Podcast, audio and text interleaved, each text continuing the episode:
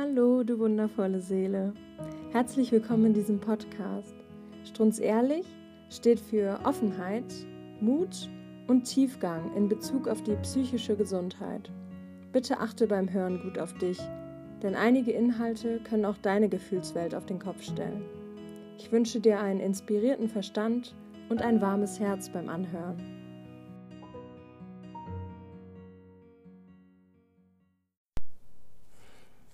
Herzlich willkommen zu dieser neuen Podcast-Folge. Ich habe heute die wundervolle Mai bei mir, die ebenfalls einen ganz tollen Podcast hat und selbst von Traumatisierung betroffen war oder ist. Da können wir sie gleich mal fragen, wie sie das beschreiben würde. Sie begleitet heute aber auch betroffene Frauen als Coach und Mentorin und kann da einfach sehr aus diesen Erfahrungen, die sie selber gemacht hat und all dem, was sie daraufhin lernen durfte von Meditation über ähm, Achtsamkeit und dem liebevollen Umgang mit sich selbst ganz, ganz viel weitergeben. Mehr möchte ich vorne gar nicht vorwegnehmen und erstmal herzlich willkommen, Mai.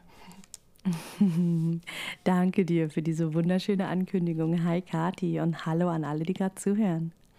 Ach, so schön, dass ich dich für ein Interview gewinnen konnte. Ich bin ganz, ganz froh, weil du immer so, so wundervollen und mehrwertreichen Content rausgibst. Aber lass oh. uns doch, lass uns doch gerne einmal genau bei dir als Mai, als Person starten. Und vielleicht magst du uns von deinen drei Lieblingsstärken von dir selbst erzählen. Oh, das ist eine schöne Frage. Meine drei Lieblingsstärken. Ähm, also ich kann gut und laut lachen. und äh, das ist auch kombiniert mit meiner anderen Stärke, nämlich der Leichtigkeit. Also ich, ähm, ja, ich, ich bringe einfach gerne Leichtigkeit und ich bin irgendwie auch Leichtigkeit, auch in Themen, die eher schwierig und anstrengend sind. Und ähm, man, man hört mich oft und viel lachen und meistens merken die Menschen dann, oh ja, auch schwere Themen muss man nicht so, so ernst nehmen. Und die dritte Stärke, die ist mir erst so in den letzten Monaten so richtig bewusst geworden, habe ich auch dann viel rückgespiegelt bekommen. Und das klingt ein bisschen kitschig und platt, aber es ist die Liebe. Also viele, viele der Menschen, die um mich herum sind, haben mir immer wieder zurückgespiegelt, boah Mai, ich habe das Gefühl, ich kann in deiner Gegenwart einfach sein, wie ich bin. Also ich fühle mich einfach voll gesehen und angenommen und geliebt. Und zwar ganz, gar nicht dieses Romantische, sondern einfach so dieses, dieses bedingungslos geliebt werden für der oder die man ist. Und das ist irgendwie cool, dass sowas als Superstar, als Superkraft haben zu dürfen. Mega schöne Stärken. Alles Stärken mhm. mit L. Lachen, Leichtigkeit und Liebe. Irgendwie schön. Oh, cool. Habe ich auch noch nicht drüber nachgedacht. Richtig schön. Sag mal, was gibt es gerade Schönes in deinem Leben? Nimm uns mal ein bisschen in deine aktuelle Situation mit, wenn du magst. Oh, Schönes in meinem Leben, gerade ganz, ganz vieles. Wir haben ja gerade kurz bevor wir auf Aufzeichnung gedrückt haben, mhm. schon erzählt, dass ich äh, demnächst umziehen werde. Ich habe jetzt zehn Jahre lang knapp zehn Jahre, also dieses Jahr im Oktober wären es zehn geworden, ähm, in der Gegend Mannheim, Heidelberg, also hier so im Rhein-Neckar-Umkreis gelebt, äh, Süddeutschland, äh, ein, also tatsächlich eine der wärmsten, wobei ich glaube, es ist sogar die wärmste Gegend in ganz Deutschland, weil es hier so eine Talebene ist, wo die Luft halt drin bleibt und warm bleibt und es ist echt krass und schön hier. Ähm, aber es ruft mich, es geht für mich woanders hin und ich werde ähm, in deine Nähe ziehen, liebe Kathi, in den Nienburg-Weser-Kreis in Niedersachsen und werde dort in einer Lebensgemeinschaft wohnen, in so einem kleinen Ökodörfchen, wo 150 Erwachsene und auch ein paar Kinder leben und ähm, ja, wo es so ein bisschen ja, weg von der Stadt und äh, äh, also raus aus der Anonymität und rein ins, okay, wir leben hier alle gemeinsam miteinander und sind auch füreinander da, übernehmen Verantwortung füreinander und das ist cool und da freue ich mich drauf. Das wird mega, mega der Lebenswechsel bei mir sein. Das klingt auf jeden mhm. Fall nach einem krassen Kontrast. Ich glaube, da werde ich später vielleicht noch mal die ein oder andere Frage zu haben, wenn ich darf. Ja, mhm. gerne. Aber lass uns doch vielleicht mal gemeinsam in so eine Zeitkapsel gehen. Mhm. Und nimm uns doch gerne mal mit in deine Geschichte zum Thema psychische Gesundheit. Vielleicht so in eine Zeit, bevor das so in deinem Leben überhaupt Thema wurde. Und fühl da natürlich genau in dich rein, was du teilen möchtest und was nicht. Ich habe da sehr viel Vertrauen in dich, weil du das ja auch einfach schon äh, gut gewohnt bist und sehr gut integriert hast für dich. Trotzdem sei hier nochmal erwähnt, dass du natürlich nur das teilen kannst, was du auch von dir teilen magst. Aber es wäre, glaube ich, ganz schön, so ein bisschen mit in deine Welt, in dein Leben zu kommen, um zu verstehen oder zumindest ein bisschen verstehen zu können, wie du die Welt jetzt so siehst und warum du heute tust, was du tust. Hm, danke. Das ist eine sehr, sehr schöne Einladung und gerne nehme ich dich und euch mit in eine Zeitkapsel. Ähm, ja, die mal locker 20 Jahre zurückgeht in die Vergangenheit. Ähm, mhm als für mich fing, also ich war ein recht fröhliches und aufgewecktes, aufgeschlossenes Kind und mit so, ja, irgendwas zwischen acht und zehn Jahren ähm, hat sich meine heile Welt sehr verändert äh, durch eine ja, ein Vorfall mit, ähm, wie man so schön sagt, einem Freund der Familie. Also tatsächlich einfach ein, ähm, ein Freund von meinen Eltern, ähm, der ja sexuell übergriffig geworden ist, also der mir sexualisierte Gewalt angetan hat, ähm, mehrfach über Jahre, also Dazu muss ich aber auch sagen, das klingt immer so, oh Gott, dann, dann, hat, dann hat die arme Mai da jahrelang jeden Tag. Nein, zum Glück ähm, war es nicht jahrelang jeden Tag, sondern die haben nicht so nah dran gewohnt und äh, dementsprechend ging es zwar über Jahre, aber eben immer nur, wenn er zu Besuch da war oder wir dort zu Besuch waren. Das heißt, ähm, da war auch ganz viel Pausezeit dazwischen, aber ähm, nichtsdestotrotz ähm, verändert das natürlich ein Kind äh, von Grund auf, äh, wenn es einfach viel zu früh ähm, ja eine nicht selbst gewählte Sexualität erlebt und äh, ein Erwachsener Dinge mit dem Kind macht, was nicht okay ist. Und das hat mich sehr, sehr geprägt, ähm, sowohl mein Bild von Sexualität als auch von ähm, war, war, mein Körper gehört mir, ne? hat er natürlich nicht, weil ich konnte ja nicht. Ähm, und ich habe ganz lange gar nicht gewusst, ähm, was das alles so mit mir gemacht hat. Ne? Also du hast äh, eine schöne Frage, also in deiner Frage eine schöne Formulierung gehabt, lange bevor ich mich überhaupt mit dem Thema psychische Gesundheit, Schrägstrich psychische Krankheit auseinandergesetzt habe. Und genau so war das. Ne? Also es war so, ähm, ich, ich wusste gar nicht, wie sehr es mich beeinflusst hat, wenn ich im Nachhinein drauf schaue, sehr. Ja, also ich bin ähm, deutlich ruhiger geworden als Kind, deutlich vorsichtiger. Ich habe ähm, auch die Schuld bei mir gesucht. Ne? Ach ja, ich hätte doch schreien können, ich hätte doch weglaufen können, ich hätte doch meinen Eltern was erzählen können. Und ach ja, jetzt habe ich schon so lange geschwiegen, jetzt brauche ich es auch nicht mehr erzählen. Ne? Also so dieses, ähm, das, ähm, ja, was Victim Blaming in der Gesellschaft macht, das macht man äh, als Betroffene von sexualisierter Gewalt Gewalt in einer ähm, Potenz häufiger und schlimmer, als es die Gesellschaft von außen überhaupt tun könnte und würde. Ne? Das ist so, also das so die Selbstgeißelung, die war schon krass.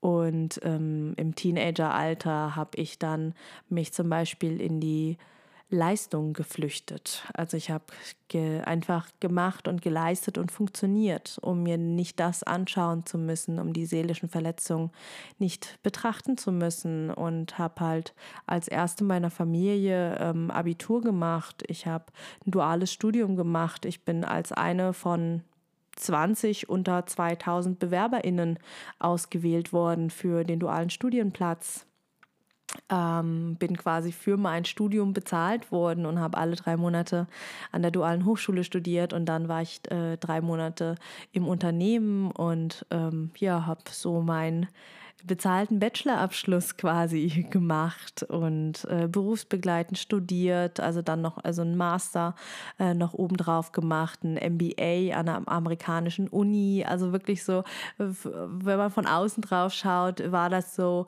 boah, krass, voll die Powerfrau Mai, was die alles kann und wie viel die schafft und oh, und dann macht sie noch Ehrenämter und hier noch also engagiert sie sich noch sozial und politisch und ist noch in der Jugend- und Auszubildendenvertretung, was so der Betriebsrat für Azubis ist. Und also ich habe echt so super, super, super viel gemacht, ähm, um einfach nicht sehen und spüren zu müssen, was da an psychischen Verletzungen und Wunden da ist.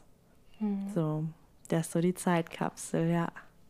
Wow, vielen Dank fürs Teilen und deine Offenheit. Ich hatte gerade den Satz im Kopf, tun statt fühlen. Ganz genau so ist es. Mhm je mehr Aktivität irgendwie da ist, desto mehr kann man vielleicht in den Momenten auch einfach ja so eine Ablenkung finden. Ähm, ja. Da kann ich mich gerade selber auch drin wiederentdecken, dass es ja wirklich berührend, wie du das so geschildert hast. Mhm.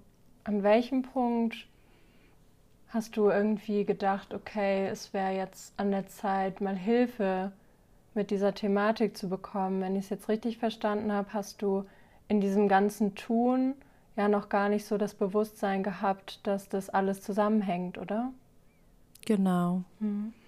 Für mich war es ein schleichender Prozess und das ist auch das, was ich in meiner Arbeit, also sowohl äh, in den ehrenamtlichen Sachen wie Podcasts und auch, ähm, also wo, wo ich auch meine Gäste interviewe, aber auch im Coaching, im Mentoring mhm. ähm, von, mit anderen, die sexualisierte Gewalt erlebt haben, wie ich sie ganz liebevoll immer Survivor Queens nenne. Das klingt cooler als Betroffene. ähm, das ist so das ist meistens nicht, also es gibt nicht die eine Situation, wobei es schon ein paar Schlüsselmomente gibt, die sehr prägnant sind, aber es, es baut sich auf. Ne? Also so, so wie sich das Trauma ja auch die Jahre über aufgebaut hat, ähm, muss und kann und darf sich auch die Entscheidung Stück für Stück ähm, ja, zeigen und festigen. Und bei mir fing das tatsächlich so mh, mm, an, als ich ähm, mehr so zufällig in die Yoga-Szene reingerutscht bin. Also Yoga hat ja hat für mich, also das ist jetzt auch schon, also locker ich muss jetzt lügen, sechs, sieben Jahre her, mhm. da war Yoga ja bei weitem noch nicht so cool und in wie heute, ja. Also das war, da war Yoga noch dieses, ja, okay, das stretchen die Frauen sich halt so ein bisschen im Kurs und meditieren und machen Om und so ein bisschen komische Figuren mit lustigen Namen, ja, wie der herabschauende Hund und die Krähe und was auch immer da passiert. Und ähm, ich habe das tatsächlich damals selber sehr belächelt, weil ich ja total im Funktionieren war. Mhm. Ja, ich war Anzugsträgerin im Großkonzern und für mich war so, äh, also ich war voll im Kraftsport. Ja, ich war im Kraftsport und Triletics und HIIT und also einfach alles, was halt kraftvoll ist, ne? Mhm. wo man eben nicht so spüren muss, sondern eher sich nochmal über Grenzen pusht. Und ähm, ja, dann kam eines Tages ein Kumpel zum Training, ja, so ein 1,90 90 großer Typ, Muskeln ohne Ende und äh, kommt und erzählt, boah, ich war gestern im Yoga, das war so cool und ich gucke ihn an und denke so, wie bitte was? und dann guckt er mich an und so, oh, du musst mal unbedingt mitkommen zum Yoga, ich habe so einen Muskelkater, das war so gut und ich gucke ihn an und so, wie kriegt man Muskelkater vom Dehnen, willst du mich verarschen? Und dann kam irgendwie zum nächsten Training dann noch ein Kumpel, ja, also da waren die zu zweit, ja, beides echt Typen, die halt äh, sonst was für Workouts wegrocken und Sixpack und sonst was und erzählen beide, wie cool das Yoga ist und ich denke mir so, ja, okay, also wenn beide das erzählen, dann gehe ich zumindest mal gucken. Also ich mache mal so eine Probestunde und probiere das mal aus. Ähm, äh, dann kann ich zumindest sagen, ich habe es ausprobiert und es war kacke. Ähm, Spoiler war nicht kacke. Äh, ich habe nämlich, ähm, meine allererste Stunde war eine Ashtanga-Yoga-Stunde. Mhm. Wer, aha, genau, wer Ashtanga kennt, lacht sich wahrscheinlich jetzt gerade tot. ähm, Ashtanga ist äh, mega das krasse Workout. Das ist, ähm, wie ich heute weiß, äh, am königlichen Hofe für junge Buben entwickelt worden. Und ich denke so, Gott. also das war ein Workout und ich war danach echt, also ich war körperlich durch und ähm, eben auch emotional war ich so in Frieden und in Ruhe mit mir. Und als, als ich aus dem Shavasana raus bin, dachte ich so, boah, ich kann die ganze Welt umarmen, ich liebe alle, wie geil ist das denn? und ähm, ja, so fing dann meine, äh, meine Welt an, sich äh, ganz sanft zu verändern, ohne dass ich, dass ich das so gemerkt habe. Also ich bin dann voll ins Yoga abgetaucht und äh, bin dann immer mehr ins Fühlen gekommen. Ne? Also allein durch die Ansagen, allein durchs Kind, durchs Shavasana, ähm, durchs Meditieren wo ich vorher immer dachte, ich könnte das nicht. Meditieren ist nichts für mich, ne? Mhm. So ruhig sitzen, nee, nee. Ähm, das ist ja voll langweilig. Und so habe ich eben Stück für Stück die Sachen angefangen zu lernen und habe mich tatsächlich auch für eine Yogalehrerin-Ausbildung dann äh, angemeldet und bin immer mehr ins Fühlen gekommen und äh, das gekoppelt mit der MeToo-Bewegung 2016, wo äh, Hunderttausende, Millionen Frauen weltweit den Hashtag MeToo genutzt haben, um zu zeigen, dass auch sie sexualisierte Gewalt und Übergriffe erlebt haben, war für mich so mega der Rüttler in meiner Welt, wo ich zum ersten Mal gemerkt habe, so, boah, shit, ich bin nicht alleine mit dem, was ich erlebt habe. Und vielleicht hat es doch ein bisschen mehr mit mir gemacht, als ich mir bisher eingestehen wollte und sehen wollte weil es ja nicht zu meinem Selbstbild gepasst hat, ne? Von der, von der Powerfrau, von der Business-Management-Frau äh, im Großkonzern. Und ähm, so Stück für Stück hat die MeToo-Bewegung immer mehr an mir gerüttelt. Nicht umsonst heißt mein Podcast heute auch MeToo, das Schweigen hat ein Ende, weil ich dann tatsächlich beschlossen habe. Ähm, und da, das ist so ein, so ein, so ein, tatsächlich so ein Schlüsselmoment, den ich bis heute noch äh, total klar vor Augen habe. Das war ein Morgen im ja, Herbst, Winter, ähm, wo ich aufgewacht bin, mal wieder schweißgebadet, mega die krassen Albträume hatte. Das Gesicht von dem Typen quasi auf Nasenspitzenlänge vor mir und äh, einfach vollkommen durch war. Und dann bin ich halt mit meinem Handy aufs Klo geflüchtet erstmal, dass ich meinen damaligen Freund nicht geweckt habe und habe gemerkt, so, boah, shit, ähm, so kann es nicht weitergehen. Und äh, eigentlich bin auch nicht die, also bin ich nicht diejenige, die Angst haben sollte. Eigentlich äh, habe ich keine Scheiße gebaut, weil also irgendwas ist hier vollkommen verkehrt. Und da habe ich dann für mich den Entschluss gefasst, okay, ich ändere was, ich mache was ähm, und habe mir angefangen, Hilfe zu holen. Also ich habe mich beim Weißen Ring, einer Opferschutz- oder Opferhilfsorganisation, ähm, ja, habe mich da einfach hingewendet und habe recht flott ähm, ja, Unterstützung bekommen, Aufklärung bekommen, habe erfahren, dass es nicht verjährt ist und habe dann äh, ganz klar für mich entschieden, okay, ich werde den rechtlichen Weg einschlagen, ich werde den Mann anzeigen. Um, und tatsächlich aus recht, ähm, klingt komisch, aber altruistischen Gründen. Ähm, für mich selber wäre ich den Weg wahrscheinlich gar nicht gegangen. Aber ich hatte einfach super Schiss, dass er es noch anderen Kindern angetan hat.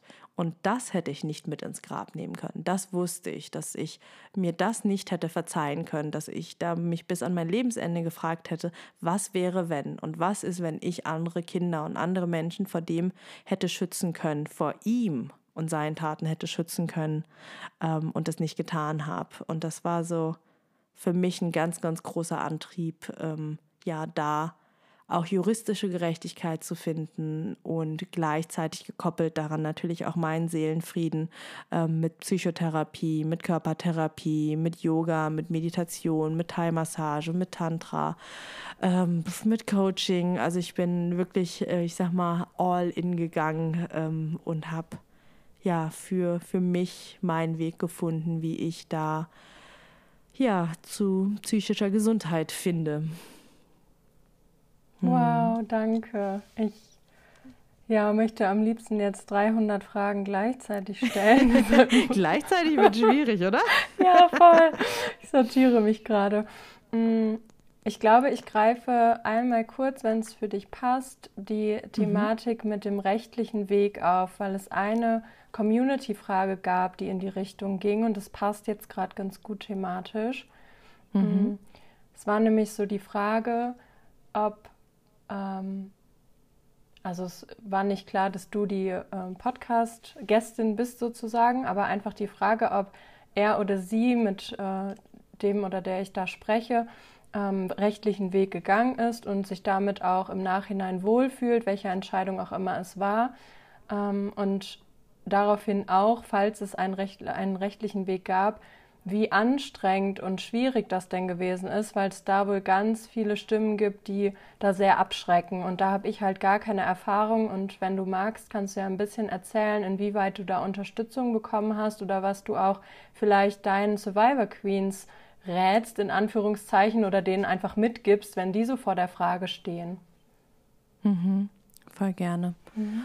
Also ganz grundsätzlich ich sage ich auch immer dazu, ähm, mein Fall ist und das höre ich von ganz, ganz vielen, also die auch seit Jahren in der irgendwie ähm, arbeiten, irgendwie in dem Bereich, sogar von meiner Anwältin, die, äh, ich glaube, jetzt muss ich lügen, oh Gott, ich hoffe, sie hört die Folge niemals. Ich glaube, sie ist so um die 60. also schon sehr, sehr lange, ähm, sehr lange den Beruf nachgeht und auch anderen, die irgendwie ähm, AktivistInnen sind, etc. Also mein Fall ist ein sehr, sehr besonderer, weil in, bei mir einfach alle Faktoren ähm, irgendwie für mich waren. Also es hat ganz, ganz viel gestimmt. Ich hatte ähm, von Anfang an ganz, ganz tolle ähm, Menschen, die mich beraten haben, angefangen beim Weißen Ring, wo mir genau gesagt wurde, wo ich hingehen muss. Ja, also die meisten Menschen wissen gar nicht, wo sie hingehen sollen, wenn sie denn ähm, so einen Fall anzeigen wollen.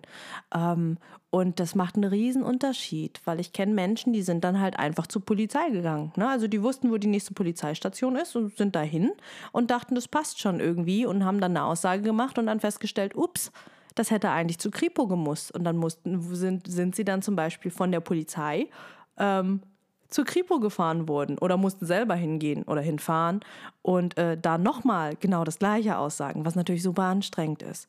Das heißt, es gibt einfach so ein paar Faktoren, ähm, wo man drauf schauen kann, äh, um sich selber den Weg auch so einfach wie möglich zu machen.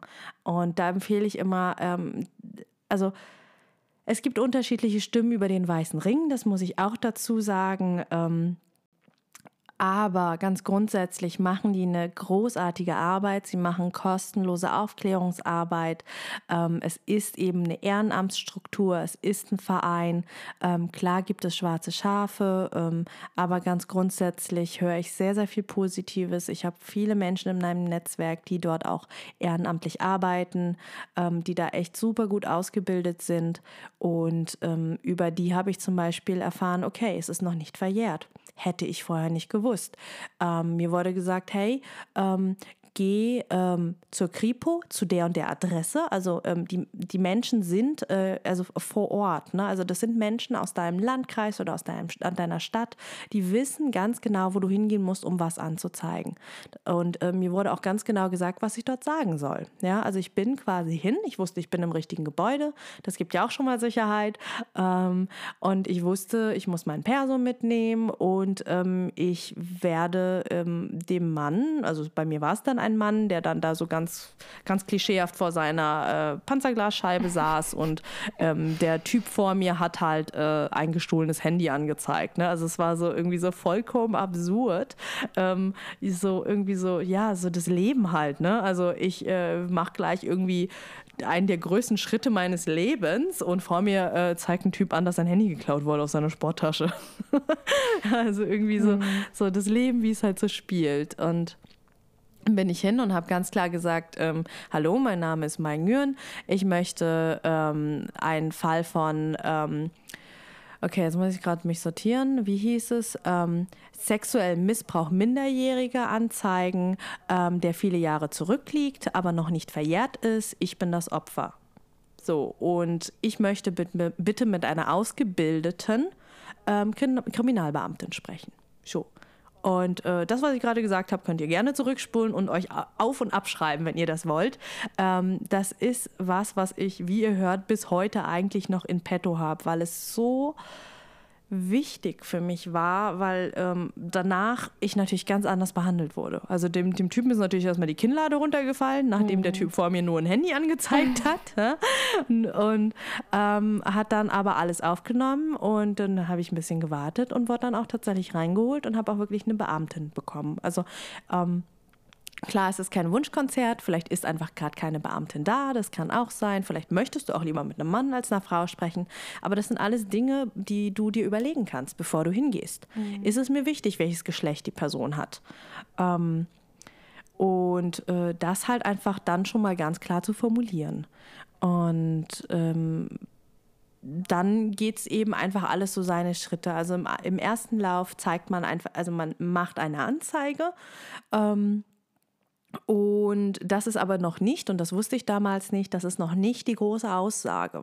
Also das ist wirklich nur eher so, ja, okay, worum, genau, worum geht es denn so ungefähr, damit die Sachen aufgenommen werden können. Und dann kriegt man halt einen Wisch mit, ähm, beziehungsweise da kann man auch drum bitten und wünschen, und das empfehle ich auch, ähm, quasi eine Bestätigung mitzubekommen, dass man angezeigt hat.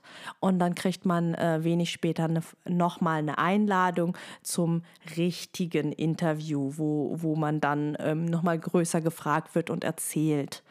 Und da auch die Empfehlung, also da höre ich auch sehr viel Unterschiedliches. Also ich höre Leute, die sagen, das war der absolute Horrortrip und das war super anstrengend. Und äh, dann höre ich von anderen, ähm, das war total toll und die waren voll lieb.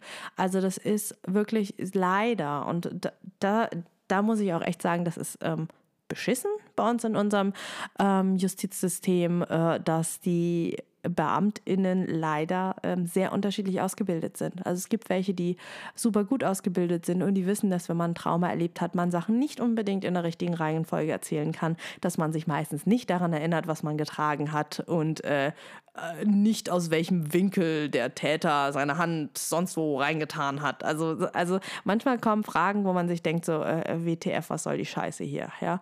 Und ähm, das kann man aber auch formulieren und sagen, ähm, weiß ich nicht. Und das ist in Ordnung, Dinge nicht zu wissen.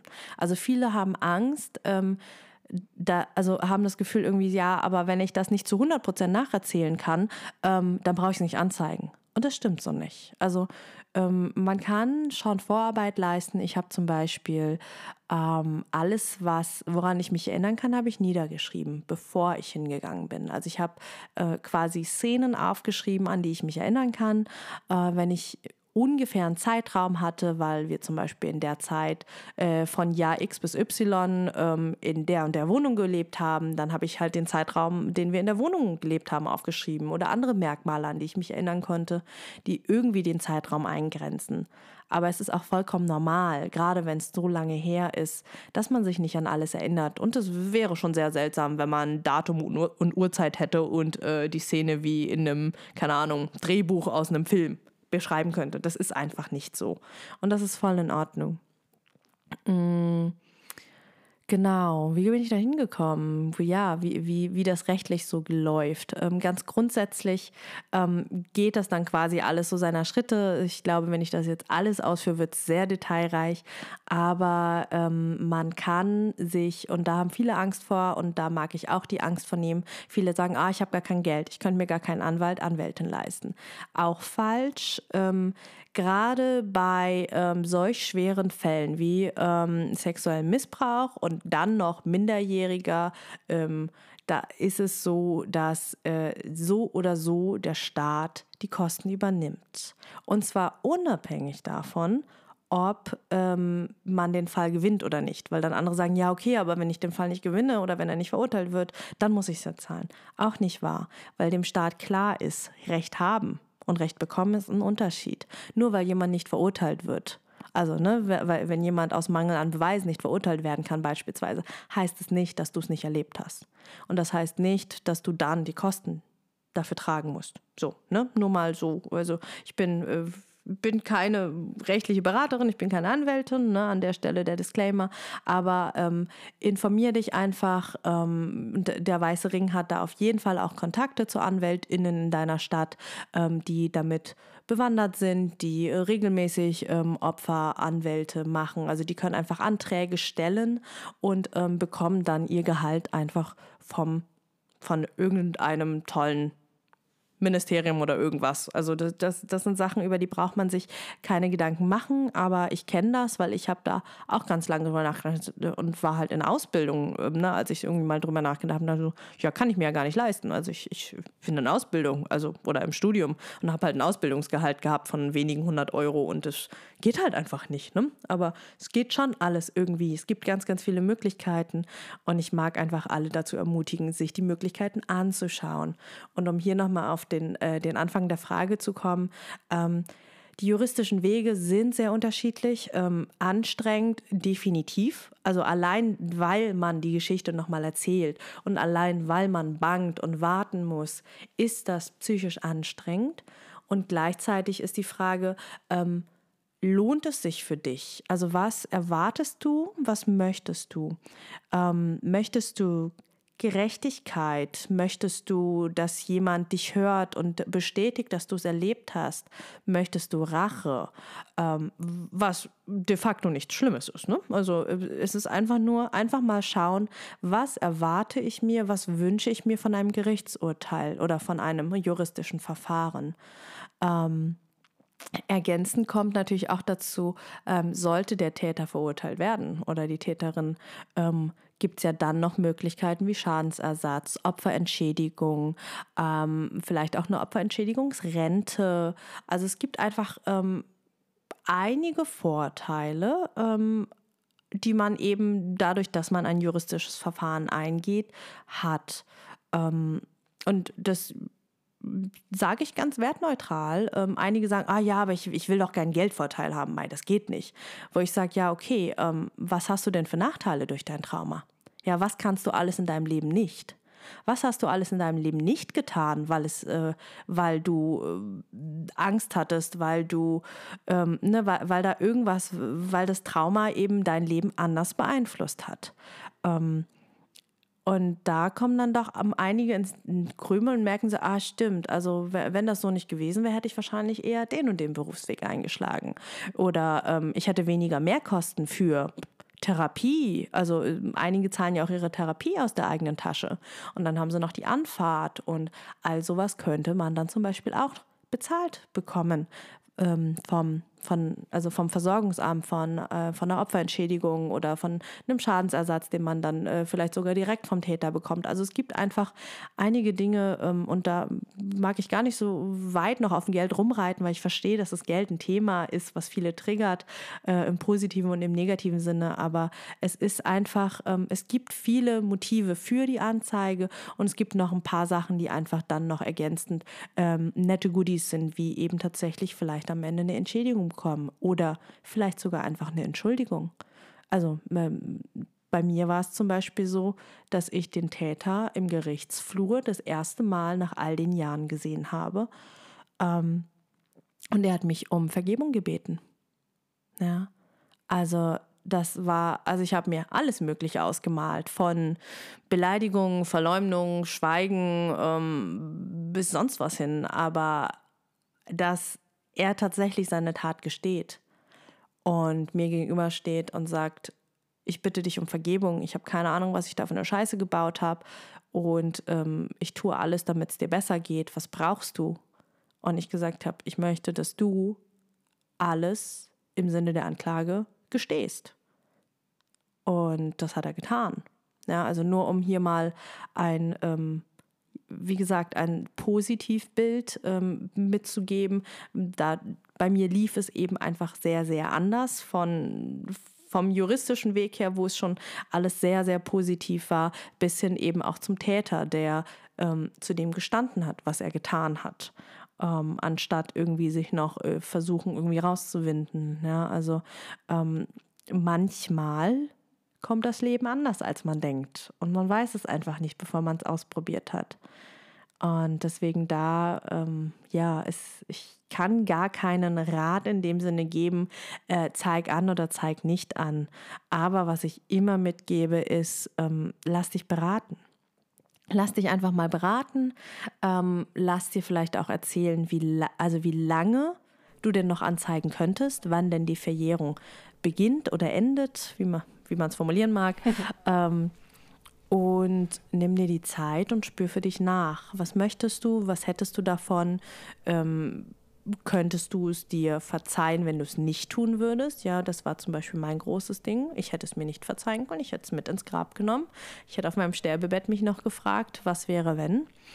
Mm, und sei dir einfach deiner Motive klar. Und ähm, es darf jedes Motiv sein. Und es darf eben auch vermeintlich niederes ein vermeintlich niederes Motiv wie Rache oder ich möchte einfach eine Entschädigung haben sein. Und das ist voll in Ordnung.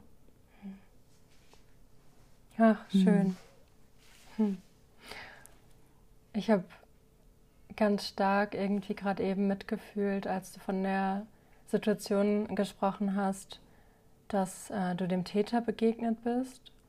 Und mhm. ich glaube, in deinem Fall war das vielleicht, so hat sich zumindest für mich angefühlt, auch so ein Moment, wo ähm, für dich Selbstvergebung möglich war. Also so gar nicht in Bezug auf den Täter, das ist mir eigentlich hm, gerade gar nicht so wichtig, sondern eher so dieses Schuldgefühl, was du ja selber mit dir so rumgetragen hast. Ne? Und in dem Moment, wo der Täter gesteht, ist es ja irgendwie und sich dann auch noch also um Vergebung bittet, dann ist es vielleicht, so hätte es sich in meiner Vorstellung für mich angefühlt, so ein, ja, so ein Nehmen von dieser, von diesem Schuldgefühl, was man mhm. sich selber so von den Schultern nehmen kann. Weißt du, wie ich meine? Total. Mhm. War das so ja. für dich oder wie würdest du es beschreiben? Ich fand es total berührend gerade eben. Wenn du magst, kannst du da gerne noch mal von deinem Gefühl erzählen. Mhm, sehr gerne. Da habe ich auch mal eine ganze Podcast-Folge drüber gedreht. Also wer da noch mehr zu hören mag, kann bei mir auch mal reinhören. Ich glaube, das ist die Folge zwei oder drei. Da bin ich direkt nach der Gerichtsverhandlung, also ich glaube ein, zwei Wochen danach, bin ich interviewt worden. Okay. Ähm, mhm. Da ist es auch sehr, sehr frisch. Ähm, aber ganz grundsätzlich ähm, passt deine Frage total gut. Also dein, dein Eindruck passt total gut. Also es war einfach ähm, in dem Moment, in dem er die Schuld angenommen hat, ja, in dem er gesagt hat, hey, ich bin schuld, ich habe Mist gebaut, hat er mir die Last abgenommen. Mhm. Ja, also da in dem Moment sind all die Selbstvorwürfe und ah, ich hätte doch und ich müsste doch und ähm, das ist einfach alles abgefallen. Genauso ist aber auch abgefallen und das war äh, für mich richtig spürbar ähm, das Bild, was ich von ihm hatte. Also für mhm. mich war er den Großteil meines Lebens ein Monster. Mhm. Also wirklich so dieses, dieses, dieses Monster unterm Bett, so dieses, dieses gruselige irgendwas. Also immer wenn ich Angst hatte oder wenn, wenn irgendwas, ne, ich mich vor irgendwas gefürchtet hatte, dann, dann war das irgendwie immer er. Das war immer so, als, als ob ich ihn gar nicht sehen könnte als Person, sondern nur die Projektion darauf, das was das Monster. Mhm. Und ähm, dementsprechend mich natürlich als Opfer, als armes kleines Mädchen. Ähm, und in dem Moment, in dem er gestanden hat, also vor, vor mir, ja, also ganz unabhängig vom gesamten Rechtsprozess. Es war kaum jemand im Gerichtsflur. Es waren weder die RichterInnen da, noch sein Anwalt, noch mein Anwalt. Es waren nur meine Familie da und äh, witzigerweise zwei Journalisten, äh, von denen ich zumindest nicht wusste, dass sie, dass sie Journalisten sind und ich glaube er auch nicht. Mhm. Ähm, in dem Moment, in dem er das komplett ohne das, ohne Zwang, ja, ohne dass wir jetzt im Gerichtsraum oder so sind und ohne dass jetzt wichtige Augen in Anführungsstrichen draufschauen, in dem Moment, in dem er das gestanden hat und mir gesagt hat, hey, ähm, bitte vergib mir, ich habe Mist gemacht, ähm, ist so dieses Bild vom Monster von ihm abgefallen. Und ich konnte wirklich, ich hatte das Gefühl, ich konnte ihn zum ersten Mal sehen. Und zwar mhm. als den kleinen, jämmerlichen Tropfen, den er da gerade war. Ja, also er hat vor mir im Gerichtssaal auf dem Boden gekniet. Also wirklich, äh, er hatte Anzug an und hat auf dem Boden gekniet und äh, hat immer wieder so, äh, so vor und zurück gewippt, äh, so mit dem Körper, ähm, also bis, bis, ne, so bis die Stirn den, den Boden berührt hat. Und das war einfach ähm, und dann konnte ich ihn sehen als den erwachsenen Mann, der anscheinend äh, mit Sicherheit so viel Mist in seinem Leben erlebt hat, ähm, dass er selber nicht besser wusste, mhm. als äh, sich an einem kleinen Mädchen zu vergehen, das sich nicht wehren konnte. Ne? Das heißt, in dem Moment ist sowohl das Monster von ihm abgefallen, als auch bei mir das Opfer, das hilflose kleine Mädchen. Und dann konnten wir uns als Menschen begegnen. Und ich habe ihm vergeben, also ich, ich konnte ihm vergeben. Ich, bis zu dem Moment, wo er seine Schuld eingestanden hat, hätte ich nie gedacht, dass ich das könnte. Mhm. Und hätte er das nicht getan, hätte ich es auch wahrscheinlich nicht tun können. Mhm. Also er, ne, er hat so emotional ähm, und also ich, ich, arbeite viel mit, der, mit systemischem Coaching, also er hat in der Systemik, äh, hat er das, was zu ihm gehört, nämlich die Schuld zu sich geholt und dadurch ähm, ja wieder eine Balance reingebracht. Ja. Hm. Der Vergleich war gerade noch mal richtig gut aus der Systemik heraus. Hm. Wie hat das deine Symptomatik für dich verändert? Weil das klingt natürlich jetzt schon, äh, du hast es ja auch extra betont, dass es bei dir äh, unter verschiedenen Umständen auch einfach gut gelaufen ist mit diesem ganzen rechtlichen Vorgehen und so weiter. Ähm, aber mit Sicherheit war das halt nicht diese Happy End Geschichte und yay, jetzt ist der Neuanfang und alles ist toll, sondern mit Sicherheit war es ja trotzdem noch ein Weg für dich. Mm, Hast du das Gefühl, dass trotzdem diese Erfahrung auch symptomatisch für dich einen riesen Unterschied gemacht hat oder ähm, ist das unabhängig davon zu sehen? Es hat auf jeden Fall einen Unterschied gemacht. Ähm, dass zumindest mal so der Bereich, so, ne, so Gedenk Gedankenkreise, Gedankenrasen und immer so diese Denkspiralen, die sind deutlich weniger geworden, weil, weil der Teil einfach abgehakt war. Ne, der war so ganz klar, okay, ähm, darüber gibt es keinen, also da muss ich mir keine Gedanken mehr machen, das ist fertig. Ähm, für mich hat mein Heilungsweg ähm, definitiv halt äh, schon die, die, gesamte Zeit ne, bis hin zum Prozess ähm, war für mich sehr bunt, weil ich habe mich nicht alleine darauf verlassen, dass ich ähm, nur durch meine Psychotherapie, durch zweimal die Woche auf der roten Couch liegen, so ganz klischeehaft, es war tatsächlich eine rote Couch. ähm, ähm, mir war sehr, sehr klar, dass ich mich dass ich, dass nur ich mich selber heilen kann mhm. und dass ich nicht dadurch gesund werde, dass ich zweimal die Woche da eben liege und erzähle. Mhm. Ähm, auch wenn es sehr, sehr hilfreich war. Also das, das ist so, aber es ist eher eine Grundversorgung. Also, dass da jemand ist, der die Erfahrung hat ähm, in Psychotherapie und ähm, den Raum halten kann und ich einfach weiß, okay, ich, ich habe zumindest mal zwei Termine in der Woche, wo ich einfach für aufstehen muss und hingehen kann äh, und äh, ja, zumindest halbwegs ansehnlich aussehen muss.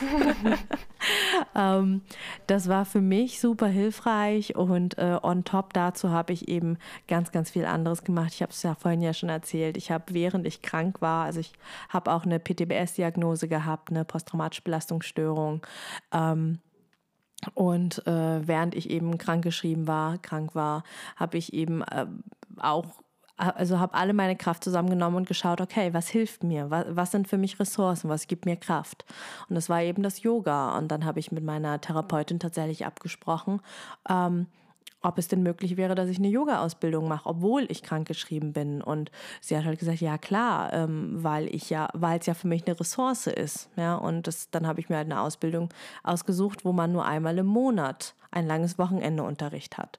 Und im Prinzip habe ich dann den ganzen Monat meine Energie gesammelt. Ja, also ich war super platt, super durch und habe den ganzen Monat meine Energie gesammelt, um dieses Wochenende halbwegs mitnehmen zu können. Und ich war wirklich, also ich war regelmäßig zu spät, weil es für mich so schwer war, aufzustehen und pünktlich zu sein. Und äh, habe das dann aber auch meinen Ausbilderinnen transparent gemacht und habe gesagt, hey, es schaut gerade so und so auf, aus. Ganz ehrlich, ich bin froh, wenn ich es überhaupt schaffe, hierher zu kommen. Ähm, und die haben da so viel Rücksicht drauf genommen, haben das verstanden und ähm, haben mir gesagt, okay, ich soll es wenigstens versuchen, pünktlich zu sein. Ich so, okay, probier's. ja, also ich habe für mich einfach einfach so ähm, ganz, ganz viel Arbeit gemacht, bevor der Gerichtsprozess überhaupt war. Mhm. Ja, also ähm, es, es ist leider so, die Mühlen malen langsam bei uns in Deutschland. Ähm, bei mir waren es fast drei Jahre von der Anzeige bis hin ähm, bis zum ersten Gerichtstermin. Mm, und das war, ähm, um auch nochmal auf eine Frage von vorhin ähm, zurückzugreifen, es war psychisch aufreibend. Ähm, viel weniger die Termine selber, wobei natürlich auch kurz vor den Terminen viel Aufregung war, als einfach das Warten einfach das Warten und, oh, wann kommt denn jetzt was? Und, oh, kann ich denn jetzt in Urlaub fahren? Oder kommt dann genau in der Zeit eine Vorladung? Oder ist dann genau in der Zeit der Gerichtstermin? Und das war echt so anstrengend, ähm, weil, weil man natürlich immer das im Hinterkopf hat. Ähm, und gleichzeitig war es für mich persönlich, und da kann ich natürlich nur von mir sprechen, war es das total wert, weil es mir einfach ähm, ja, es war für mich wichtig, um meinen Weg so zu gehen, wie ich ihn ja heute gehen kann und gegangen bin. Ähm, Genau, und der Gerichtsprozess selber, also das Ende des Prozesses, und da hast, da hast du vollkommen recht, das war jetzt nicht, äh, okay, jetzt hier ist das Happy End und fertig ist. Ne? Also ein Film endet ja an der Stelle normalerweise der Film. Mhm. Und dann gibt es vielleicht noch einen Abspann, wo dann äh, alle Menschen irgendwie glücklich sind und auf einer Barbecue-Party stehen und die Frau, keine Ahnung, ein Kind auf dem Arm hat, ne? so ganz platt. ähm, das ist leider nicht die Realität, ähm, was wohl okay ist. Ich habe mal eine ähm, Paartherapeutin äh, oder nicht, ich glaube, sie ist Coach, also Paarberaterin kennengelernt, die Melanie Mittermeier, ähm, Schleichwerbung. Ähm, ähm, wer da mal schauen mag, sie ist ganz großartig, eine äh, ganz, ganz tolle Frau, die hat mal gesagt, und das ist bei mir so hängen geblieben, Leute, im echten Leben gibt es kein Happy End, weil wenn es happy ist, warum sollte es denn dann enden? Ja. Und das fand ich so cool. So, ja, stimmt. In Filmen gibt es ein Happy End und dann wird gecuttet und dann ist halt vorbei. So. Aber im echten Leben äh, ist halt erst vorbei, wenn du stirbst. So. Und warum sollte ich, ne, so. Und das, das war für mich so bildhaft und das, das habe ich immer, immer, immer im Ohr, wenn irgendjemand das Wort Happy End nutzt. um, ähm, Genau, für mich war es kein Happy End in dem Sinne, ähm, dass dann einfach alles tutti war, sondern ich bin, also ich bin schon aus dem Gerichtssaal raus und stand dann, ähm, das war das Landgericht Lüneburg, ich stand dann vor dem Gericht, also das ist ein super altes, pompöses Gebäude und davor ist so ein großer Platz, so ein ganz ausladender und stand dann da auf diesem Platz und gucke in den Himmel und denke so, okay, ja, ist vorbei. Und da war eine Erleichterung, aber es war bei weitem nicht das, was man sich vorstellen würde. Nicht das, was, was, was ich mir auch äh, ausgedacht äh, gemalt habe, sondern es war einfach so, ja, okay, ähm, und jetzt? Ne? Und man glaubt, oder ich konnte es mir zumindest da, damals noch gar nicht vorstellen, wie es weitergeht. Und genauso war es dann für mich auch, weil ich habe mich im Prinzip knapp drei Jahre auf diesen Prozess vorbereitet. Also alles, was ich vorher getan habe, ähm, all meine Ausbildung, all mein Coaching, all meine Therapie.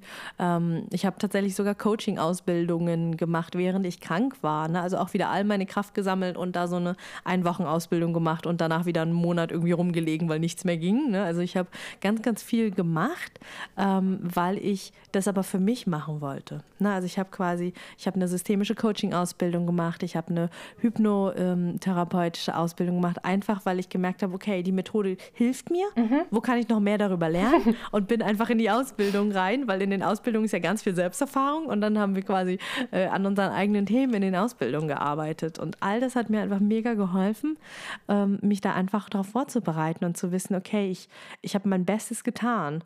Und äh, plötzlich war der Prozess zu Ende und ich bin tatsächlich ähm, recht flott in so ein Loch gefallen, weil ich gar nicht wusste, was ich, also was ist jetzt mein Lebensziel? Was mache ich jetzt? Ähm, wofür atme ich? Wofür stehe ich auf? Und das hat mich schon, also locker mal ein halbes Jahr, wo ich einfach überhaupt nicht nichts mit mir anfangen wusste, weil, weil ich kein Ziel und keine Aufgabe mehr hatte und mich einfach neu sortieren durfte. Und das war sehr, sehr spannend, weil in der Zeit habe ich ähm, immer wieder, also ich habe sowieso die, die ganze Zeit über, ähm, habe ich recht authentisch und recht offen einfach über das erzählt, was, was bei mir im Leben abgeht, was ich, ähm, ne, also auch wie, de, wie der Gerichtsprozess gerade steht. Und ich habe das alles recht transparent gemacht auf Social Media, weil ich einfach andere dazu empowern wollte, es auch zu machen oder zumindest zu sehen, es ist möglich und vielleicht bei meinem Prozess mitzufiebern und dann für sich zu entscheiden, ob sie es machen wollen oder nicht. Und ähm, habe halt über die Jahre wirklich, also wirklich die, die drei Jahre während äh, des Wartens auf den Prozess, habe ich mal locker 300 Nachrichten bekommen. Also von 300 unterschiedlichen Menschen Nachrichten bekommen, die mir Danke gesagt haben, die teilweise noch nie jemandem davon erzählt haben und ich die Erste bin oder die mir gesagt haben, dass ich sie dazu ermutigt habe, dass sie jetzt auch angezeigt haben. Also so super viele Nachrichten und äh, gerade nach dem Prozess, wo ich dann auch das Interview gegeben habe, was bei mir dann jetzt auch im Podcast ist, äh, ähm, wo ich dann eben über den Prozess erzählt habe. Ich habe einfach so krass viele Rückmeldungen bekommen von Leuten, die gesagt haben, boah, danke Mai und danke, dass du auch nochmal über das Ende berichtet hast und es gibt mir so viel Mut und das war so, für mich war es so fast so normal. Also das war so ein Teil meines Lebens, dass immer mal solche Nachrichten oder solche E-Mails bei mir eintrudeln. Und ich saß dann da die ganze Zeit und dachte, oh, was mache ich jetzt mit meinem Leben? Und was will, ne? ach, Universum, gib mir doch mal ein Zeichen. Und dann kommen die Nachrichten. Und ich irgendwie so, wo ist das Zeichen? Und dann kommen noch mehr Nachrichten. Und ich, ich weiß nicht, ich konnte und wollte es einfach eine ganze Zeit nicht sehen und irgendwie auch nicht wahrhaben, weil ich mir irgendwie dachte, boah, echt, also auch, auch in den Momenten, wo Leute gefra gefragt haben, hey Mai, wie wär's, wenn du einfach irgendwie rund um das Thema Trauma und MeToo deine Arbeit machst? Und ich so, nee, oh, Trauma, das ist voll anstrengend. Nee, oh, damit will ich nicht den ganzen Tag arbeiten. und äh, tatsächlich ähm, habe ich dann irgendwann, also es, es war gar keine aktive Entscheidung von mir zu sagen, okay, ich, ich mache jetzt Trauma-Coaching oder traumasensitive Arbeit, sondern ich habe gemerkt, ähm, dass ich ähm, Mut machen mag, dass ich aufklären mag, also dass ich einfach mein Wissen weitergeben mag, dass ich äh, die letzten Jahre sammeln durfte und äh, auch eine Plattform bieten mag, dass andere ihre Geschichten teilen. Und äh, so ist vor ziemlich genau einem Jahr, also im Mai 2020, ist der MeToo-Podcast dann auf die Welt gekommen. Also ich habe dann ganz lange überlegt, und kann ich das wirklich machen? Und oh, das ist so ein brisantes Thema und ist die Gesellschaft wirklich so weit oder kriege ich einfach nur voll den Shitstorm? Und ähm, habe echt lange, lange drüber nachgedacht und habe dann gesagt, okay, ich mache es jetzt einfach und ähm, hau einfach mal ein paar Folgen raus. Und wenn die Leute es kacke finden oder ich es kacke finde oder es irgendwie doof ist, dann kann ich ja immer noch beschließen, den runterzunehmen. Und ja, so ist dann so mein neuer Weg daraus entstanden, aber eben nicht als easy happy end, sondern eben einfach als Neusortierungsprozess und habe dann angefangen, Aufklärungsarbeit einfach zu machen, also auch ähm, kostenfreies Angebot, ne? also ein Podcast, den kann jeder hören, ähm, wer den gut findet und mich unterstützen mag, kann was in meinen PayPal Money Pool reintun oder mir was überweisen, aber ganz grundsätzlich ist das einfach erstmal frei verfügbares Wissen, ähm, Empowerment, eine Einladung Einladung, selber sich seine Geschichte anzuschauen, zu überlegen, was, was möchte ich damit tun. Ähm, genauso auch das Gefühl, was ich weitergeben möchte von, hey, ich bin nicht alleine. Ja, also ich habe super viele Gäste in meinem Podcast, ganz, ganz viele Survivor Queens und ein Survivor King tatsächlich auch, die ihre Geschichten erzählen, um zu zeigen, wie unterschiedlich auch einfach Menschen sind, die Gewalt erlebt haben, wie unterschiedlich sich auch psychische Erkrankungen zeigen, dass es eben nicht das Opfer gibt. Es gibt nicht den Stereotypen von Opfer und äh, wenn du dich nicht genauso verhältst, dann bist du kein Opfer. Ja, also ich dachte ganz lang, ach, ich kann ja gar kein Opfer sein, weil äh, guck mal, mein Leben läuft gut und ich bin erfolgreich und ich verdiene Geld und Opfer müssten doch in der Ecke sitzen und weinen und keinen Job haben und so. Ne? Also, also solch heute für mich total platten und banalen und eigentlich super schlechte Stereotype, ähm, die waren bei mir ganz lange im Kopf und ähm, für mich ist auch so ein bisschen die Mission, also ein bisschen, sehr runtergespielt. Für mich ist mein Bild heute für mich, ähm, dass ich einfach der Mensch sein möchte, den ich früher gebraucht hätte.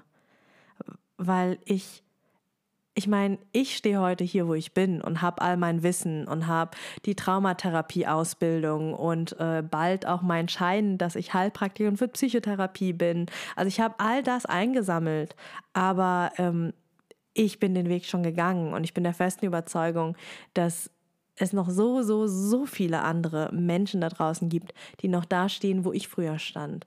Und all die Informationen, die es heute gibt, die, zu denen ich auch beitrage mit dem Podcast, mit meinem E-Book, mit meinen Online-Kursen, mit meinen Gruppenkursen, ähm, all das glaube ich, und da bin ich der festen Überzeugung, hätte mir früher geholfen. Also ich hätte wahrscheinlich so einen Podcast mega weggesuchtelt. Also ich habe tatsächlich auch einige Menschen, von denen ich einfach weiß, die, die haben alle meine Folgen gehört. Und wenn ich alle sage, meine ich alle. Und aktuell sind es 52 und eine Folge, und die Folgen sind niemals kürzer als 30 Minuten. Also ähm, das ist schon eine ganze Zeit, die Menschen da rein investieren können, wenn sie wollen. Und ich bin der festen Überzeugung, ich hätte die auch mega weggesuchtelt früher, weil es einfach so so wertvolles Wissen ist und Empowerment und nicht Alleingefühl, ähm, dass es so in der Mitte der Gesellschaft gar nicht gibt. Ne? Also die meisten Survivor, Queens, Kings und auch ganz grundsätzlich äh, Menschen mit psychischen ähm, ja, in der Gesellschaft will man Störungen, äh, Störungen sagen, aber das finde ich irgendwie ein komisches Wort, ähm, die gerade mit ihrer Psyche zu kämpfen haben und arbeiten, ähm, sind einfach in der Mitte der Gesellschaft gar nicht repräsentiert. Ne? Also, ähm, und da glaube ich, dass sowohl du als auch ich und ganz viele andere Menschen da draußen gerade einen riesengroßen, wertvollen Beitrag dazu leisten. Und ähm, ich sehe auch den Trend, der die letzten zwei, drei Jahre immer größer geworden ist, dass äh, die Themen immer weiter enttabuisiert und entstigmatisiert werden. Und das ist so, so, so, so wichtig mhm. für psychische Gesundheit. Mega. Ich ja. möchte eigentlich jetzt applaudieren. ähm, aber ich glaube, ich drehe den Bogen einfach nochmal genau dahin, dass du ja auch ganz, ganz tolle Angebote hast und ich selber ähm, habe mich ja auch dazu entschieden, in deinen Meditationskurs ähm, einzusteigen sozusagen. genau, und genau darauf würde ich gerne nochmal hinaus, weil ich habe selber auch eine Yogalehrerausbildung gemacht. Und, cool, was für eine? Ähm, Yoga Vidya war es. Ah, okay. Also Hatha Yoga ist es bei Genau, erstmal genau, mhm. erstmal Hatha Yoga, wobei die eben diesen Yoga Vidya Stil viel ähm, mhm. ja, selbst weitergeben und ja, sind da auch durchaus recht äh, stringent mit. Das ist mhm. für mich ganz ganz spannend gewesen, weil es in vielerlei Hinsicht sehr weit außerhalb meiner Komfortzone war und was ich halt so spannend fand für mich selber war, wie krass es einfach war, so stark in Kontakt mit mir selber und meinem Körper zu kommen. Und mh, mm, da ist tatsächlich jetzt nochmal der Schwenk zu dir. Vielleicht magst du noch ein bisschen mh, mm, erzählen, ja, was wichtig ist, wenn man selber ähm, Traumatisierung erfahren hat, wenn man sich mit Meditation beschäftigt, weil ich finde, dass also niemand vorher in meinem Leben hat es so auf den Punkt gebracht wie du und ich habe die ganze Zeit nur gedacht, ja, Gott sei Dank hat mal endlich jemand die richtigen Worte dafür. Oh. Und ja, das hat mich wirklich nachhaltig sehr, sehr begeistert, was du da für eine Arbeit machst. Und das wäre, glaube ich, nochmal ein großer Mehrwert für alle, ähm, damit nicht nur ich immer erzähle, wie krass es eigentlich ist, wenn man da plötzlich in irgendeiner Yoga-Position, äh, ähm, also eine Asana ist und die Tränen rollen wie verrückt, weil der Körper einfach ähm, etwas loslassen kann zum Beispiel oder etwas wieder fühlen kann. Und genauso mhm. ist, glaube ich, dieses Thema Meditation, ähm, obwohl es ja so modern ist oder vielleicht auch gerade deswegen manchmal so verrufen, weil oder es ist gar nicht bekannt, dass es bei Traumatisierung auch schwierig sein kann. Und ja, ich gebe dir den Ball einfach mal rüber. Du findest bestimmt wieder die richtigen Worte dafür. Äh, das wäre, glaube ich, noch ein Riesenmehrwert jetzt auch äh, für alle, die zuhören. Hm. Das hast du schön gesagt. Hm. Ähm, genau, also erstmal freue ich mich mega, dass du äh, auch beim Kurs dabei bist. Wir hatten ja kurz geschrieben mhm. und äh, dass, dass der, also das ist ein Riesenkompliment von dir, dass du sagst, dass, dass es einfach genau das Richtige war, die richtigen Worte und das freut mich mega. Mhm. Ähm, Ganz grundsätzlich genau, um einfach ein bisschen äh, Meditation und Trauma in Zusammenhang zu bringen. Ähm, für die meisten Menschen, die ein Trauma erlebt haben, ist Meditieren super schwierig. Äh, und gleichzeitig ist es aber eigentlich die Medizin für sie. Ähm, und warum, da muss ich ein bisschen weiter ausholen, da geht es Richtung Nervensystem. Ähm, wen das interessiert, wer da noch mehr zu erfahren mag, kann sich mein kostenloses E-Book runterladen. Das äh, wird die Katja einfach in den Show Notes verlinken. Mhm. Da habe ich es nochmal in recht easy ähm, und mit, mit Bildern und so erklärt. Aber ganz grundsätzlich ist es so, dass wenn man ein Trauma erlebt hat, ähm, das Nervensystem einfach vollkommen übererregt ist, wie man so schön sagt. Also Hyperarousal im Englischen. Das Nervensystem ist, und man kann sich das so ein bisschen vorstellen, wie ähm, das normalerweise, also du hast so einen Wächter in dir, die Amygdala, ja, der, der Wächter ist dafür da, aufzupassen, dass, äh, dass, dass nichts passiert, ne, dass nichts Schlimmes passiert. Und da hat der Wächter aber leider einmal gepennt, als das Trauma irgendwie durchwursteln äh, konnte. Äh, und dafür ist der Wächter danach umso, ja, besorgter Ne? Also der, der ist dann, der achtet noch mehr darauf äh, und äh, übertreibt es aber. So, und dieses Übertreiben passt, passt einfach sehr, sehr gut, dass man sich das vorstellen kann. Das heißt, dein Nervensystem ist dauerhaft, ähm, hat es Angst, dass irgendwie gleich irgendwas passiert, dass gleich irgendwie eine Gefahr eintritt, dass gleich irgendwas ganz Schlimmes passiert. Also es ist einfach so, ähm, du du bräuchtest eigentlich etwas, das dein Nervensystem beruhigt, das dich wieder runterfährt, dass du nicht mehr dauerhaft in dieser Übererregung bist. Ähm, und da wäre Meditieren eigentlich total großartig. Aber das funktioniert für die meisten nicht, weil klassisches Meditieren, also ähm, ich sag mal so, das, was in, im normalen Yoga-Unterricht angeleitet wird, ähm, das, was auch in den meisten Yoga-Apps und Videos angeleitet wird, ne, still sitzen, im Schneidersitz sitzen, Augen schließen, äh, an nichts denken, also all solche Dinge ähm, funktionieren für Menschen mit einem, ähm, ich sag nicht so gern normalen, wir haben ja alle normales Nervensystem, aber mit einem regulierten Nervensystem. Nervensystem. Hm, für die funktioniert das total gut, weil die, die kommen einfach nur ein bisschen runter durchs Meditieren. Das Problem ist für Menschen, die ein Trauma erlebt haben, ähm, dass sie meistens durch die Dinge, die man eben in der Meditation tut, noch mehr getriggert werden weil äh, dein Nervensystem hat gelernt, äh, dass Ruhe gefährlich ist, weil es hat ja nicht aufgepasst, als es, äh, ne, es, war, es war zu ruhig und deswegen ähm, ist es lieber ein bisschen achtsamer. Äh, geschlossene Augen können total, die, können total der Trigger sein, weil man nicht mehr sieht, was um einen herum passiert. Still sitzen funktioniert für die meisten gar nicht, weil das Nervensystem so drüber ist, dass man eigentlich nach zwei Minuten aufspringen will an nichts denken funktioniert nicht, weil das Nervensystem oder ne, das Gehirn die ganze Zeit versucht, ähm, irgendwie nachzudenken, okay, haben wir die To-Do, haben wir unsere To-Do-Liste für heute gemacht? Ist die Einkaufsliste gemacht? Also die versucht halt, äh, die Kontrolle zu behalten und alles halt irgendwie, ähm, ja, da zu sein, in charge zu sein und nicht irgendwie was zu vergessen, was zu verpassen.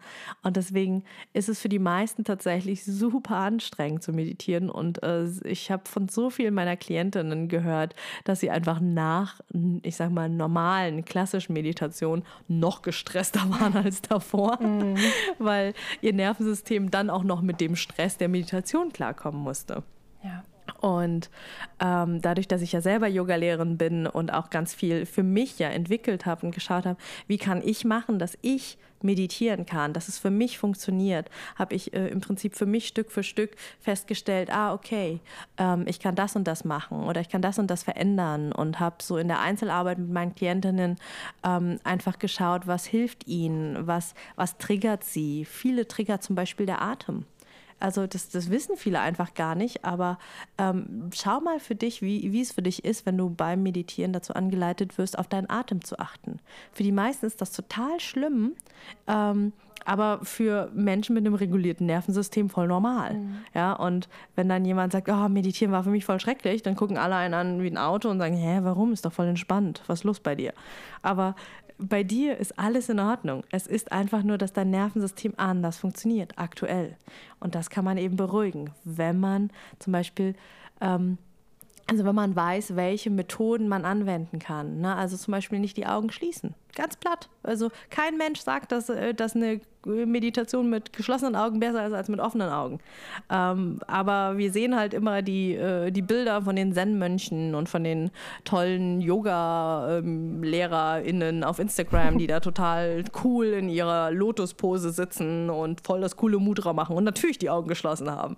So, aber ähm, es, ich sage mal, das Meditieren ist so, das ist wie, wie Kochen.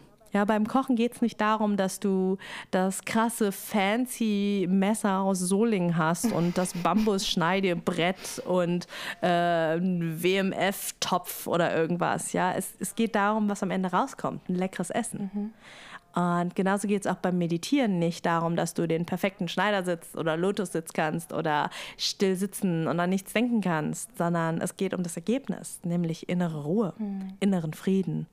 Äh, eine Zeit lang mal ein bisschen Pause gehabt zu haben, das Nervensystem mal eine Zeit lang, wirklich nur eine, eine Mini-Pause, einen Mini-Urlaub, einen Kurztrip ihm zu gönnen, dass er ein bisschen runterfahren kann. Und das kann man auch mit Trauma, und das ist immer so meine ganz, ganz große Message, auch mit einem Trauma kannst du meditieren lernen, auch mit einem Trauma kannst du dein Nervensystem beruhigen lernen. Und das sind halt so, ja, die, die Tipps und Tricks, die ich dann eben in meinem Meditationskurs mitgebe. Das ist so ein, also ist ein Online-Selbstlernkurs, das heißt, kann man alles im eigenen Tempo machen. Ähm, man könnte zum Beispiel, also es sind sieben Teile, man könnte zum Beispiel jeden Tag sich eins anschauen. Ähm, manche verlängern es und schauen sich alle zwei Tage was an, aber es ist einfach so vollkommen in eigenem Tempo. Das ist auch traumasensitiv, ne? nicht dich irgendwo hin zu pushen, sondern wirklich zu schauen, was brauche ich, ähm, schaue ich heute ein Video, schaue ich heute zwei Videos, mache ich heute eine Meditation. Ähm, und da gebe ich einfach so, ich sag mal, so wirklich die Grundlagen von traumasensitivem Meditieren mit. Und wenn man das Wissen einmal hat, dann ist das, also das ist wie, wie so eine geheime Superpower, weil dann kannst du das auf jede Meditation anwenden. Wenn du dann mal eine Meditation auf Headspace oder YouTube, Spotify, irgendwas hörst äh, und dann jemand sagt, äh, ja, okay, und jetzt schließ die Augen und, und, du weißt ganz genau, Augen schließen funktioniert für dich nicht, schließt du sie halt nicht. Also ne, dann äh, in dem Moment, in dem du weißt, worauf du achten kannst, darfst, musst, möchtest, ähm, kannst du natürlich auch viel, viel achtsamer und traumasensitiver mit dir umgehen. Und genau, das ist so der eine Kurs. Und der andere ist einfach eine Meditationssammlung, die, auf die ich selber gar nicht gekommen wäre, die sich aber ganz viele Menschen von mir gewünscht haben, die gesagt haben, boah, Mai, ich liebe deine Meditation. Kannst du nicht einfach eine Sammlung machen? Und ich so, ähm, okay, eine Sammlung, echt jetzt? Und die wollt ihr? Und dann so, ja, bitte. Und kannst du eine Einschlafmeditation reinmachen? Und kannst du Notfallmeditation machen? Und kurze und lange. Und ich saß dann noch so, okay, das sind sehr konkrete Wünsche, ja, das bekomme ich hin. und genau, dann, das sind so die zwei Online-Kurse, die ich habe, die ich einfach, äh, ja, so ziemlich allen Menschen, die irgendwie Richtung Meditation und Trauma ähm, sich bewegen und da irgendwo unterwegs sind, sehr, sehr ans Herz lege, weil ich einfach, also ich habe wirklich durchweg positives Feedback auf beide Kurse bekommen. Man kann sich die auch zusammen kaufen, dann sind sie auch nochmal deutlich günstiger. Ähm, ja, und das ist so, da freue ich mich gerade ganz doll, dass du das auch gemacht hast und dass es dir so, so gut getan hat. Ja, voll. Ich danke dir dafür auf jeden Fall auch nochmal jetzt hier persönlich und finde es so großartig, wie du gerade den Bogen, ohne es auszusprechen, aber durch die Blume hast du es sehr gesagt, den Bogen zum Thema Selbstbestimmung geschlagen hast, weil das ein Thema ist, was für alle Menschen, egal mit welcher Geschichte zum Thema psychische Gesundheit und auch mit Menschen, die vielleicht noch gar nicht so bewusst haben, dass sie da vielleicht eine Thematik auch haben, weil ich ja davon ausgehe, dass wir da alle hinschauen dürften. Hm. Ähm, es ist für jeden Menschen einfach so wichtig, wieder in diese liebevolle Selbstbestimmung zu kommen. Und du hast es eben mit dem Beispiel äh, beschrieben, dass man dann eben nicht die Augen schließt, wenn es einem nicht gut tut, nur weil das jemand mhm. sagt und gerade einem über irgendwelche Kopfhörer ins Ohr erzählt, heißt es ja noch lange nicht, dass man das machen muss. Und das ah, genau. oh, finde ich so richtig, richtig gut, weil diese Erkenntnis war und ist immer noch für mich, ab und zu kommt sie nochmal in manchen Momenten, aber die war für mich persönlich auch so wichtig, dass es eben nicht darum geht, irgendetwas nach einem Plan einfach perfekt nachzuahmen oder irgendwie sowas, sondern wirklich mhm. reinzufühlen, was brauche ich denn gerade, was tut mir denn gut, ist das wirklich das, was ich gerade machen möchte? Oder kann ich auch einfach ohne denjenigen oder diejenige, die das mir gerade da über die Kopfhörer ins Ohr flüstert zum Beispiel oder auch in der Yogalehrerausbildung vor mir steht, ohne die damit zu kritisieren, sondern einfach nur mit mir selber in Kontakt bleiben und das tun, was für mich gut ist. Das fand ich richtig schön, dass du da nochmal am Ende jetzt drauf eingegangen bist. Und hm. vielleicht schlagen wir dem, den Bogen jetzt zum Abschluss noch einmal zurück zum Anfang. Du wirst ja bald, ich weiß nicht, ob mit Messern aus Solingen oder mit was auch immer, aber du wirst ja bald leckeres Essen an einem völlig neuen Ort äh, zu dir nehmen und in einer neuen Umgebung. Das ist so schön beschrieben, dass es auch so ein Kontrast ist aus der Anonymität in die Gemeinschaft. Und vielleicht magst du dazu noch ähm, ein paar Sätze erzählen, was das für dich bedeutet, weil ich gemerkt habe, dass in mir sofort der Impuls kam, so, oh Gott, da muss ich ja dann quasi so Intimität leben, also auf so einer, auf so, einfach auf so einer Nähe, Nähenebene mit anderen Menschen nee, nee, das, das ist nichts für mich. Ich, ich finde deine andere Perspektive jetzt so spannend, wo wir gerade beim Thema Selbstbestimmung sind, dass man vielleicht da nochmal von dir was mitnehmen kann, weil du offensichtlich ganz anders auf dieses Thema Lebensgemeinschaft guckst. Da bin ich sehr gespannt, deine Perspektive einmal zu hören. Voll gerne. ähm, was mir aber gerade noch eingefallen oder gerade jetzt Idee gekommen ist, ich werfe es einfach mal in den Raum. Ähm, ich würde einfach gleich, wenn wir den Podcast aufgezeichnet haben, einen Gutscheincode erstellen für deine Hörerinnen und Hörer, also für alle, die gerade zuhören und Bock haben, den einen oder auch beide ähm, Online-Kurse sich zu holen, dass ihr einfach 10% Rabatt bekommt. Also ich, ähm, wir tun das dann einfach in die Shownotes rein und ich beschließe jetzt einfach gerade mal, zum Glück bin ich ja äh, alleine selbstständig, muss das mit niemandem absprechen, ähm, dass der Gutscheincode einfach strunzehrlich 10 heißen wird und ihr kriegt einfach 10% Rabatt drauf, wenn ihr Bock habt. Oh, das ist toll, danke schön. Freuen Voll sich gerne. bestimmt einige. Mega. Voll gerne. So, dich äh, einfach nur mal so äh, äh, am Rande, äh, das ist das Coole, wenn man äh, selber die eigene Chefin ist und einfach mal solche Impulsentscheidungen treffen kann. ähm, genau, äh, zu deiner Frage zur Lebensgemeinschaft. kann ich total verstehen. Das war für mich auch, also ich, ich habe auch einen ganz, ganz großen Autonomiedrang.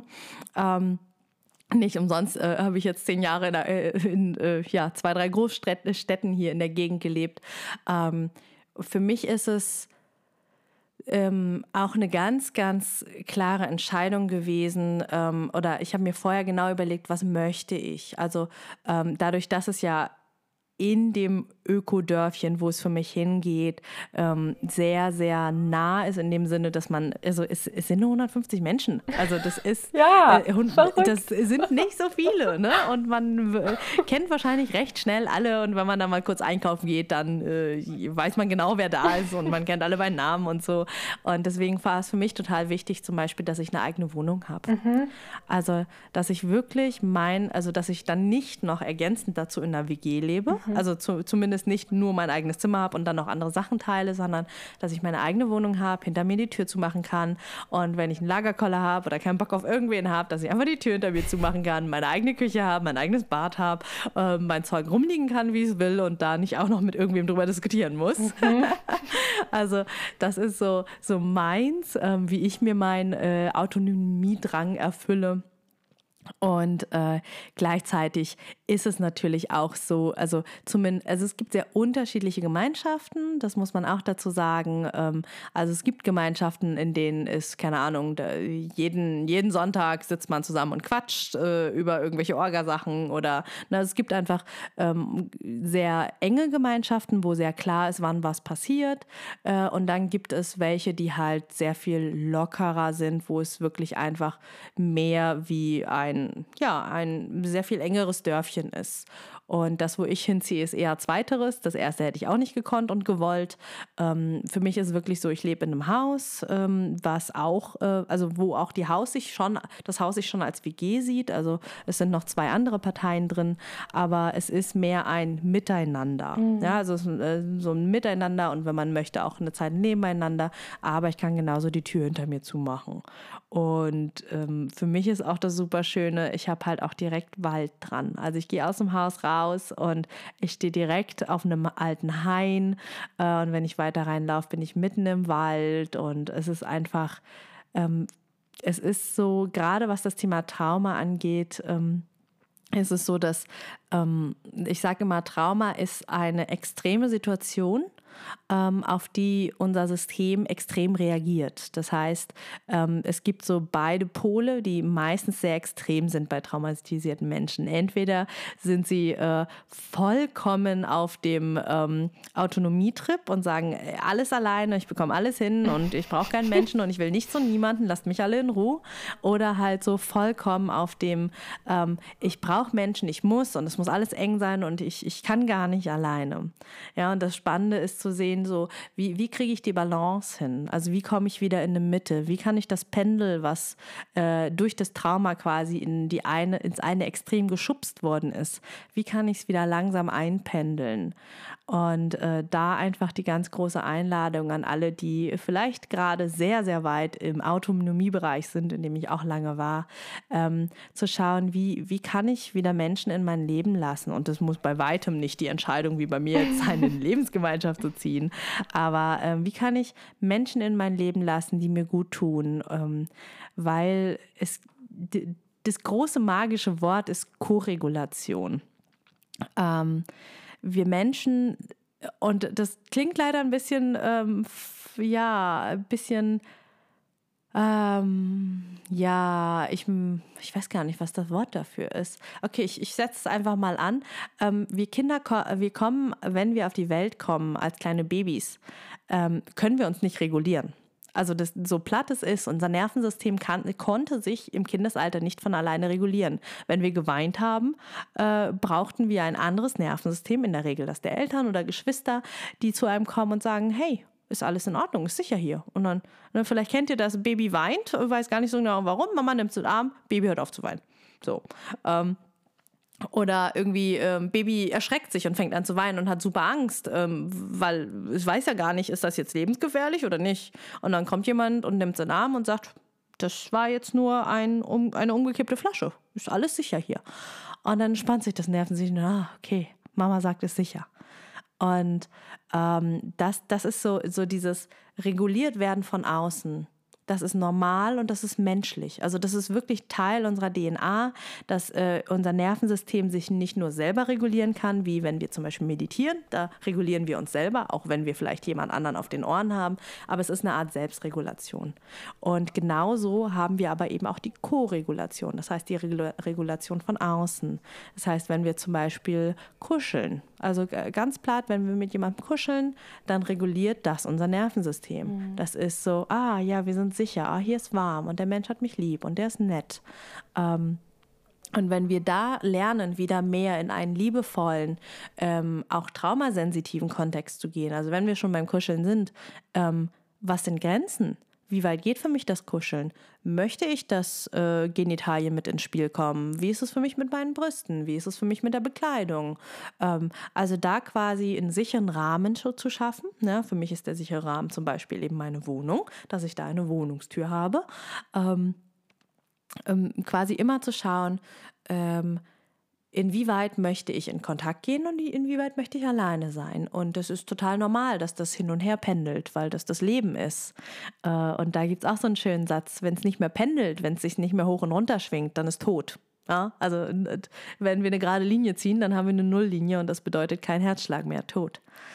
Und ähm, da einfach für sich zu schauen, was brauche ich, was tut mir gut. Und ich war die letzten zehn Jahre in einer Großstadt äh, vollkommen autonom, äh, zum, zumindest nach außen hin. Aber ähm, nach innen hin hatte ich trotzdem immer meinen Freundeskreis. Ich hatte immer die Menschen irgendwie um mich herum und habe mir quasi so ähm, mein soziales Umfeld, meine Koregulation geschaffen. Ähm, aber eben trotzdem ne, durch die Stadt hinweg. Und da muss man irgendwo hinfahren und sich treffen und organisieren. Und jetzt ähm, wird es bei mir halt einfach das Dorf sein. Und äh, das wird einfach ganz, ganz anders sein. Viel, viel näher. Ähm, auch kein Auto mehr. Also ich habe noch ein Auto, aber ich muss, wann, wann brauche ich das mal? Ja? Also es ist äh, für mich auch tatsächlich eine Lebensentscheidung, ähm, auch zu sagen, hey, ähm, back to the roots, ja, irgendwie mehr, mehr zum Mensch sein, weniger konsumieren. Ähm, vor Ort in dem, äh, in dem Dorf gibt es zum Beispiel auch eine Permakultur, ähm, ein Permakulturpark. Also die, die versorgen sich quasi quasi selber. Natürlich nicht, reicht nicht um äh, für, für die komplette äh, Lebensdeckung des Alltags, aber super viele Lebensmittel werden direkt vor Ort angebaut. Also super frisch. Das wird einmal die Woche geerntet und äh, das kann man dann halt, ähm, kann man sich halt Anteile von holen, kaufen. Die haben einen eigenen kleinen Bioladen, wo man äh, einfach hingeht und sich äh, sich Sachen holt und aufschreibt, was man gekauft hat und zahlt man dann am Ende des Monats. Also so ganz viele so kleine, schöne, vertrauensvolle Sachen, die die für mich gerade einfach total schön und Idylle sind und wo ich merke, so dass da freue ich mich einfach mega, mega drauf und das wird, das wird definitiv ein anderes Leben. Danke fürs Teilen deiner Perspektive. Ich bin gerade innerlich aufgegangen, als du noch vom Thema Co-Regulation erzählt hast, denn Emotionsregulation ist ja so mein absolutes Herzensthema und hm. ach, ja, ich habe schon eben gedacht, ah verdammt, jetzt werden wir vielleicht keine Zeit mehr haben, darüber zu reden und dann hast du es jetzt noch aufgegriffen. Das, war der perfekte Abschluss. Ich danke dir von Herzen für deine Offenheit und auch deine Perspektivenwechsel. Das finde ich, hm. glaube ich, so ganz, ganz besonders schön dass du eben auch aus mindestens zwei Perspektiven draufschauen kannst und so reflektiert und mh, mm, ja, wie du es eben so schön auch als deine Stärken ähm, erwähnt hast, so humorvoll und mit Leichtigkeit, aber eben auch mit so einer bedingungslosen Liebe auf die Dinge schaust. Und ja, einfach vielen, vielen Dank, dass du dir die Zeit genommen hast und so viel mitgegeben hast. Total gerne. Danke dir für den Raum und für deine Fragen. Sehr gerne. Ich hoffe sehr, dass du einen Mehrwert für dich aus dieser Folge ziehen konntest und dass es dir mit den Gedanken und Gefühlen, die in dieser Folge vielleicht aufgekommen sind, bei dir gut geht. Alle nötigen Zusatzinformationen und Links findest du in der Beschreibung dieser Folge. Gerne kannst du auch auf Instagram vorbeischauen, denn zur heutigen Folge gibt es natürlich auch wieder ein Beitrag, unter dem du Fragen stellen und kommentieren kannst, Feedback geben kannst und was dir noch so einfällt. Ich wünsche dir eine wundervolle Zeit und freue mich, wenn du auch beim nächsten Mal wieder einschaltest.